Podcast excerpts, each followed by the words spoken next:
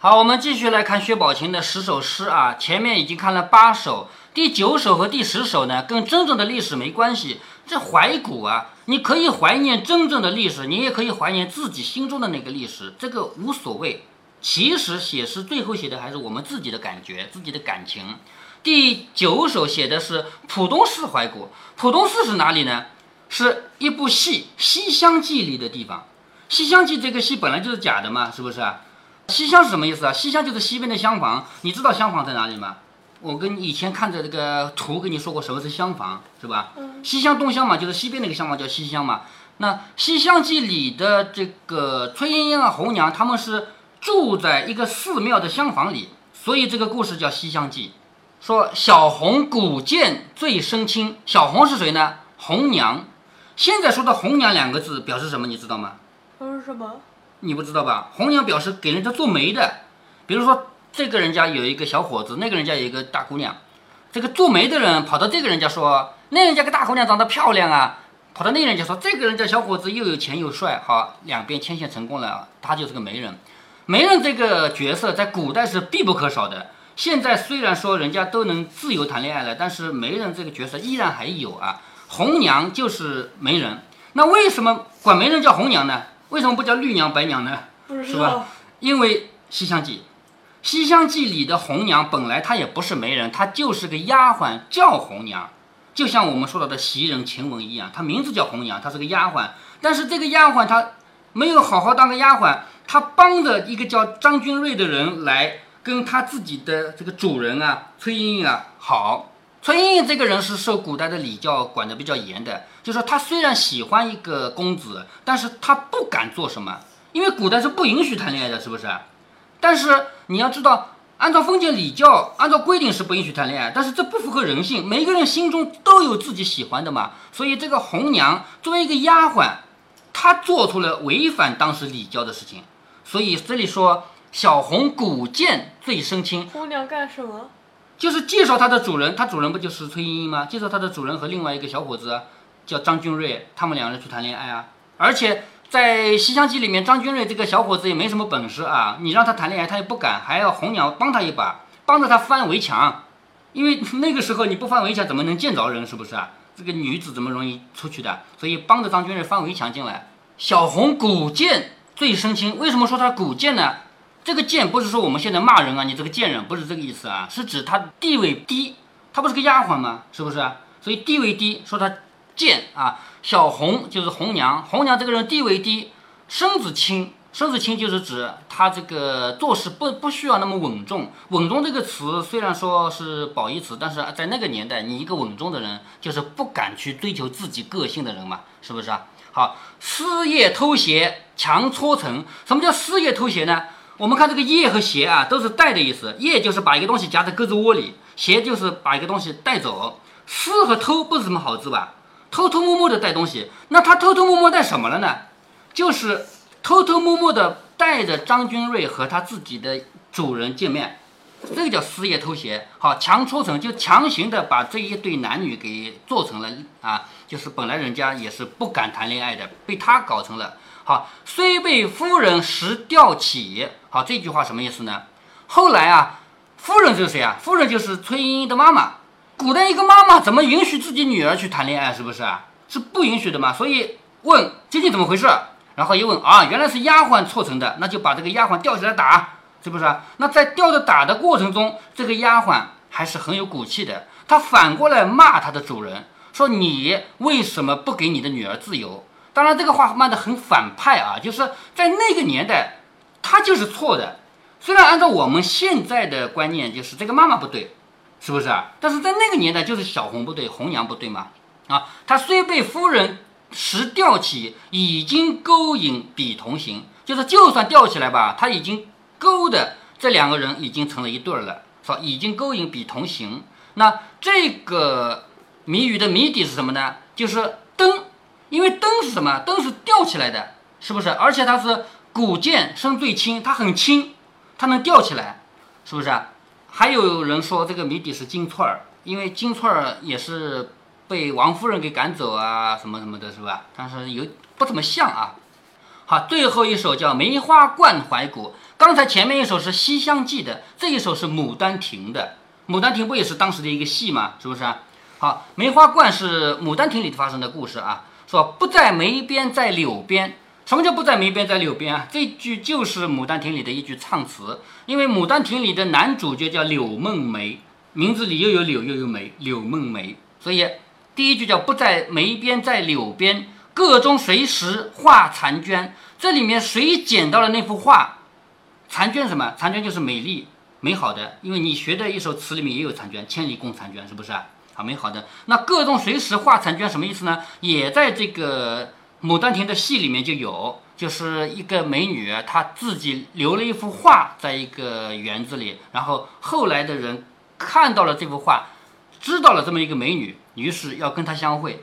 团圆莫忆春香到，一别西风又一年。团圆什么意思啊？就结局是团团圆圆的。你不要想这个春香啊，春香谁呀？春香跟前面这个红娘一样，也是个丫鬟，在古代的社会里面啊。如果说有点担当的、有点胆子的，也就是丫鬟。丫鬟，因为她自己不是主人，她可以帮着主人去做一些什么大胆的事情。最后呢，我们发现古代的主人、贵族人家的人啊，因为他受的教育太严格了，他不敢去做什么，恰恰丫鬟是敢做什么的。好，这个是《梅花冠怀古》写的是对《牡丹亭》里的事情的一种感觉啊。众人看了都称奇道妙，就说很好很好，这十首诗很好。宝钗说什么？你看宝钗说的啊，说前八首啊都是史上有的，后二首却无考。就是你写的十首诗，有八首都是历史上真有的，但是有两首是没有的，是戏里面的事嘛，是不是啊？我们也不大懂得，不如另做两首吧。话说最后一首的谜底是什么？最后一首有人说谜底是林黛玉，我觉得也不像，是吧？反正也不知道。宝钗说：“不如另外做两首。”黛玉连忙拦着说：“这宝姐姐也忒娇注古色，矫揉造作了啊！就说你太严格了，太矫太造作了。”最后一首，哎，谜底林黛玉。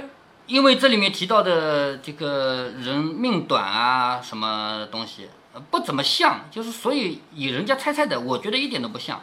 说你太矫揉造作了。这两首虽然在历史上是没有东西、没有记载的，咱们虽然不曾看这些外传，不知底里，难道连两本戏也没看过吗？就是《西厢记》和《牡丹亭》这两个东西，我们是不知道，我们是没看过书。但是难道我们没看过戏吗？是不是？那三岁的孩子也知道，何况咱们？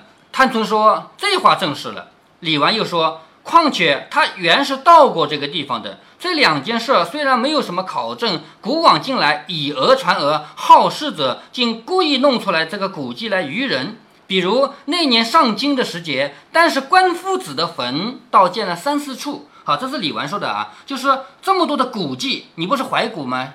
古迹吗？这么多的古迹，有几个真的呀？我那年上京来的时候，我光看到关羽的坟都挤出来。你说如果关羽只有一个的话，他怎么会有几个坟？是不是？所以这都是人家。后人做的假的古迹嘛，说但是关夫子的坟倒建了三四处，关夫子一生事业皆是有据的，如何又多出许多的坟来？就是关羽的事情是真的，这个人物是真的，哪里有多少个坟出来了？自然是后来人敬爱他生前的为人，只怕从这个敬爱的人身上穿凿出来也是有的。乃至看《广舆记》上，不止关夫子的坟多，自古来有些名望的人坟就不少。无考的古迹更多，就是没有什么可以考据的，没有历史记载的这些古迹啊，更多了。如今这两首虽然无考，凡说书唱戏，甚至于求的签上都有批注，老小男女俗语口头，人人皆知皆说的，就是男女老少个个都这么说的。况且又并不是看了西厢和牡丹的词曲，怕是看了邪书，这竟无妨，只管留着。就是这是。李纨的意思没关系，反正其他古迹也是假的，这个假的就假的吧，是不是？宝钗听说方罢了，大家猜了一回，皆不是。好，你看，大家猜了一回，皆不是，因为这十首诗就是十个谜语啊，大家猜了一回都没猜对，作者也没说究竟是什么东西，反正大家都没猜对。冬天日短，不觉又是前头吃饭之时啊，冬天嘛，白天短，夜里长嘛，一会儿又到了前头吃饭，前头是什么地方啊？就是贾母、王夫人他们那边，他们那边该吃饭了嘛，一齐前来吃饭。因有人回王夫人说：“袭人的哥哥花字房进来说，他母亲病重了，想他女儿。好，这里生出个事儿来。袭人他是外面卖进来的，他在这一年的春天，你还记得吗？回去过一趟，对，是吧？那这一年的冬天也才过了大半年，一年还没到呢，快要一年了，因为现在是年底了啊。好，这个时候他妈妈病重了，想女儿，说来求恩典，接袭人回去走走。王夫人听了，便说：“人家母女一场，岂有不许她去的？人家毕竟是母女啊，哪有不让她去的？是不是？”一面就叫了凤姐儿来，告诉了凤姐儿，命卓亮去办理。好，这个事情就叫王熙凤你去办吧。凤姐儿答应了，回至房中，便命周瑞家的去告诉袭人缘故，又吩咐周瑞家的说：“再将跟着出门的媳妇传一个，你两个人再带两个小丫头子跟了袭人去。”好，你看这个排场啊。我们知道贾宝玉出去是要跟好多个人的，是不是啊？袭人她是高等级的仆人，她也不是普普通通的人。袭人出去也要跟好几个人，跟谁呢？是不是小丫鬟？啊，对，说周瑞家的说你去跟着出门的媳妇儿传一个，好，也就是说平常出去引有些媳妇啊婆子是有人跟的嘛，跟着出去的媳妇儿传一个。你两个人，就是那个人加你，一共两个人，再带两个小丫头子跟着袭人去，就是两个大的，两个小的，一起跟着袭人去。外头派四个有年纪的跟车的，哈，你们出去的是我们里面的这些仆人，外面再派四个有年纪的，是跟车的人，要一辆大车，你们带着坐，要一辆小车给丫头们坐。你看这个排场，两辆车了吧？是不是？周瑞家的答应了，才要去。凤姐儿又说。那袭人是个省事儿的，你告诉他说是我的话，叫他穿几件颜色好的衣裳，大大的包一个包袱拿着，包袱也要好好的，手炉也要拿好的。临走时叫他先来给我瞧瞧。好，这个什么意思呢？就是说袭人这个人自己对自己没什么要求，马虎一点就可以了。但是王熙凤说了，袭人你不可以马虎，为什么不可以呢？你这趟回家，你马虎了，人家都说，你看贾家的人就这么马虎，对不对？所以你这趟回家不是你自己回家，是我们贾家的人出去了，所以你一定要拿出贾家的排场出来。你这次要带什么？首先要穿几件颜色好的衣裳，要穿好衣服。人家一看，你看贾家的人出来就穿这么好的衣服了，是不是啊？而且呢，还要大大的包袱要拿着，就像我们现在啊，结婚一定要一辆加长型的车子开着。你说加长型的里面也坐两个人，短车子也坐两个人，是不是啊？为什么要好车子呢？就是给人看的嘛。你看这个人家就是。气派嘛，排场嘛，所以要拿一个大大的包袱给包着啊，然后包袱要好好的，要好的，手炉也要拿好。这个天冷，出去要取暖，要拿好手炉。你就算不怕冷，你也给我拿着手炉，是不是？临走时叫他来给我瞧瞧，什么意思啊？你不要就这么走了，还要回来给我看看，我审核过了，觉得符合我们贾家的排场了，才可以走。周瑞家的答应去了。半日，果见袭人穿戴来了，就是袭人穿好了、戴好了就来了。两个丫头与周瑞家的拿着手炉和衣包。凤姐儿看袭人头上戴着几只金钗珠串，倒华丽；又看身上穿着桃红、白紫、缂丝、银鼠袄子。好，这个描写的比较多啊。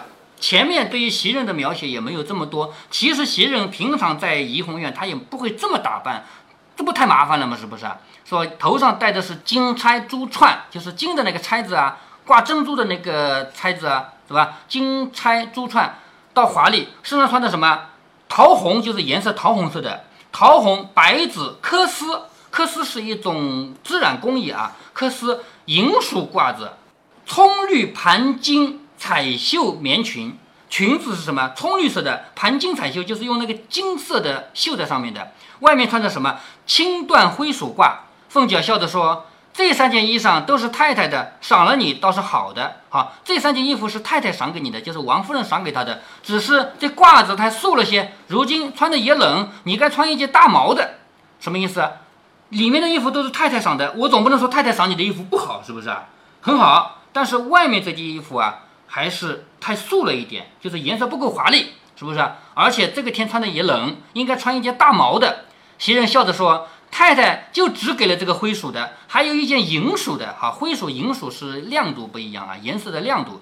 说赶年下再给大毛的，还没有得呢。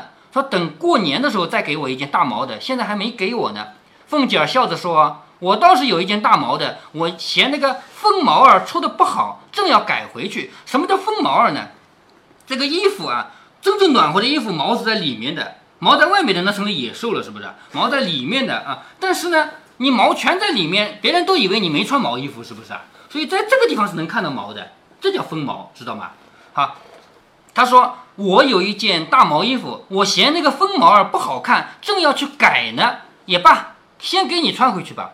就这件衣服是王熙凤送给袭人的。王熙凤送给袭人的原因是什么？自己嫌她的毛不好，刚想要去改改，现在不改了，给你吧。等年下太太给做的时节，我再做吧。就是等到过年的时候，太太要做新衣服，那我也再做一件吧，只当你还我一样。就到那个时候，我又做了一件新衣服，就当你把这件还给我了嘛。其实这件就不用还了，明白这个意思吗？这件就是王熙凤送给了袭人了。众人都笑着说：“奶奶惯会说话，成年家大手大脚的，替太太不知道背地里赔垫了多少东西，真正的赔的是说不出来的，哪里又和太太算去？好，这个话呢就是拍马屁的，说奶奶啊，你真是会做人啊，你帮着太太做这个场面，太太就是王夫人啊，王夫人要送什么送这个送那个，人家也不一定送得过来，你帮她把这个事情做好了吗？是不是？偏这会子又说这些小气的话取笑，什么叫小气的话呢？就是指等到过年的时候要做衣服，我重新做一件，就当你还我了。这个说的话说的多小气啊！这会子还说这种话取笑。凤姐笑着说：“太太哪里想得到这些？究竟这又不是什么正经事儿，再不照管也是大家的体面啊！这也是我们的体面。他出去一定要我负责把关，让这个面子要到。说不得我自己吃些亏，把众人打扮体统了，宁可我得个好名也罢了。一个个像烧糊了的卷子似的，人先笑我这个当家的，倒弄出来个花子来。花子就是叫花子，就是你们如果出去都不像人样，都是胡乱七八糟的，那人家都说我当家当的不好呀，是不是？把人都搞得跟叫花子似的。众人听了都叹说：谁像奶奶这样圣明啊？就是谁像你这么聪明啊？这个都是马屁话啊。在上体贴太太，在下又疼顾下人。一面说，一面只见凤姐儿命平儿将昨日那件石青缂丝八团天马皮褂子拿了出来。石青是颜色，缂丝是织工艺，就是制造工艺。石青缂丝八团天马是什么？就是绣着那个有翅膀的马会飞的马的那个皮褂子啊，把它拿出来给了袭人。又看包袱，好要检查包袱，你的包袱不能太简陋。你出去是要代表我们贾家的，又检查包袱，只得一个檀墨花绫水红绸里的夹包袱。好，檀墨是一种染，就是染花的工艺啊。花绫是指它的花色、花的样子。水红是颜色，水红色的。绸里是什么？这个包袱是两层布料的，外面和里面，里面是绸的，丝绸的，是吧？好，这个包袱里面只包了两件半旧的棉袄和皮褂。就是包袱里面包了两件半新不旧的棉袄和皮褂子。凤姐又命平儿把一件玉色绸里的多罗尼的包袱拿出来，又命包上一件雪褂子。好，又送一个包袱给她，因为你那个包袱太难看了，是不是啊？不够场面嘛，所以给了一个新的多罗尼的包袱啊。另外又包上了一件雪褂子，就是冬天穿的这个防冷的衣服。平儿走去拿了出来，一件是半旧的大红星星毡的，一件是大红羽纱的。袭人说：“一件就当不起了，就是你给我一件，我就受不了了，你还给我两件。”平儿笑着说：“你拿这个星星毡的，把这件顺手拿出来，叫人给邢大姑娘送去。昨儿那么大的雪，人人都有的。”不是星星毡的，就是羽绒羽纱的，十来件大红衣裳，映着大雪，好不齐整。只有他穿的那个旧的毡斗篷。好，这里顺便提到了另外一个人，还记得邢岫烟吗？记得。邢岫烟，我前面就说过，因为他家穷，他来是投奔邢夫人的，但是邢夫人把他交给了谁？王熙凤。王熙凤把他交给了谁？迎春，哎，迎春，我而且我跟你说过，迎春这个人是比较木讷的，他没有那么仔细。于是邢岫烟穷，迎春也看不出来。昨天下大雪，那么多的人穿的花枝招展，前面还记得吗？连林黛玉的穿什么都描写过了，是不是？从来没有描写过林黛玉穿什么，这次也描写了，对不对啊？这么多人穿的花枝招展，唯独没有描写邢岫烟，因为邢岫烟穿的是一件旧的衣服，而且不保暖。她为什么？她没钱。接下来你会看到，他连这件衣服都保不住，没钱，实在没钱，他把这件衣服送到当铺里去当掉了。你说这么大冷天，把唯一一件有点稍微好点的衣服还去当掉了，那这个冬天怎么过啊？是不是啊？这就是邢岫烟的命运啊！但是呢，有人是看得出来的，就是平儿。平儿拿两件衣服出来，并不是把两件都给了袭人的，是其中一件给袭人，另外一件说袭人你拿了去给邢岫烟，明白了吧？说那个大雪天，所有人穿的那么齐整，只有他穿那一件旧的毡斗篷，越发显得弓肩缩背，就是这样，冷吗？是不是？就说肩膀弓起来了，背也缩了，弓肩缩背，好不可怜见的。如今就把这件给他吧。凤姐儿笑着说：“我的东西，他私自就要给人，我一个还不花不够呢。你在天上可更好了。”好，这是王熙凤开玩笑的话啊，说我的东西应该我来送人啊，你拿着去送人，你做好人去了。当然，其实是夸平儿，因为平儿做事情有分寸，让王熙凤觉得很高兴啊，对不对？但是他在人前开玩笑，他说我的东西你拿去送人。旁边人就赶紧说：“这都是奶奶素日既孝敬太太又疼爱下人。如果奶奶平常小气的话，平儿怎么敢把你东西送人？是不是啊？平儿之所以敢把你的衣服拿去送给邢岫烟，就是因为你平常都不小气嘛。这个马屁拍得很到位吧？嗯，是不是啊？”凤姐儿说：“所以知道我的心的，也就是他，还知三分罢了。”就是你们好多人都在说我这个人怎么怎么怎么样，也就是他还知道我有三分，就是还知道我是比较疼爱下人的。说着又嘱咐袭人说：“你妈妈若好了些呢，也就算了，就是好开始交代你回去啊。你这次回去，你妈妈如果病能好起来，那就就这样不说了。如果不重用了，就是如果你妈妈身体不好要死了怎么办？你只管住下来，打发人来回我，我再打发人给你送铺盖去。”就是你要在家住下来怎么办？不要睡你家的床，我立刻把打发人从我们家把那个床给你送过去，把被子给你送过去，明白吗？你出去了就不是花家的人，你是我们你是我们贾家的人，知道吧？所以如果你妈妈好，你就回来；如果你妈妈不好，你要住家里，赶紧派人跟我说一声，我派人给你送东西去，可别是人家的铺盖和梳头的家伙，就是别人家里。什么叫别人家里啊？就是他袭人自己老家，是不是啊？家里的那个铺盖，就是睡的东西，还有梳头的那个，就是梳洗打扮的啊，这个东西啊，不要用。又吩咐周瑞家的说：“你们自然也知道这里的规矩了，也不用我嘱咐了。就是其他事情我不说了，你们都懂。”周瑞家的答应说：“都知道。我们这去到哪里，总叫他们回避，就是我们的人去了，所有人要回避。”你想袭人只不过是一个下人，只不过是个仆人，但是袭人来到花家，就是他自己老家啊，其他人要回避，因为他已经是贾家的人了。贾家的人呢，你们都给我回避。所以我们的规矩是有的，叫他们回避。如果住下，必得另要一两间内房的，就是假如住的话，要一两间专门的房子，不能随便住。说着，跟了袭人出去，又吩咐预备灯笼，随坐车往花字坊家来，不在话下。好，袭人就这样走了。接下来这个几回书呢，袭人一直不在，于是呢，贾宝玉的房里就要出很多乱子。平常也不觉得袭人有多周到，因为就像我们家一样，如果每天家里干干净净，你都不觉得。可是有一天家里乱成一塌糟了，你才哎呀，原来妈妈不在家是这么乱的，是不是啊？平常你会觉得吗？是吧？所以贾宝玉也是的，平常不觉得他家里多个袭人会怎么样，但是袭人一走，发现家里这也乱了，那也乱了，什么事情都搞不定了。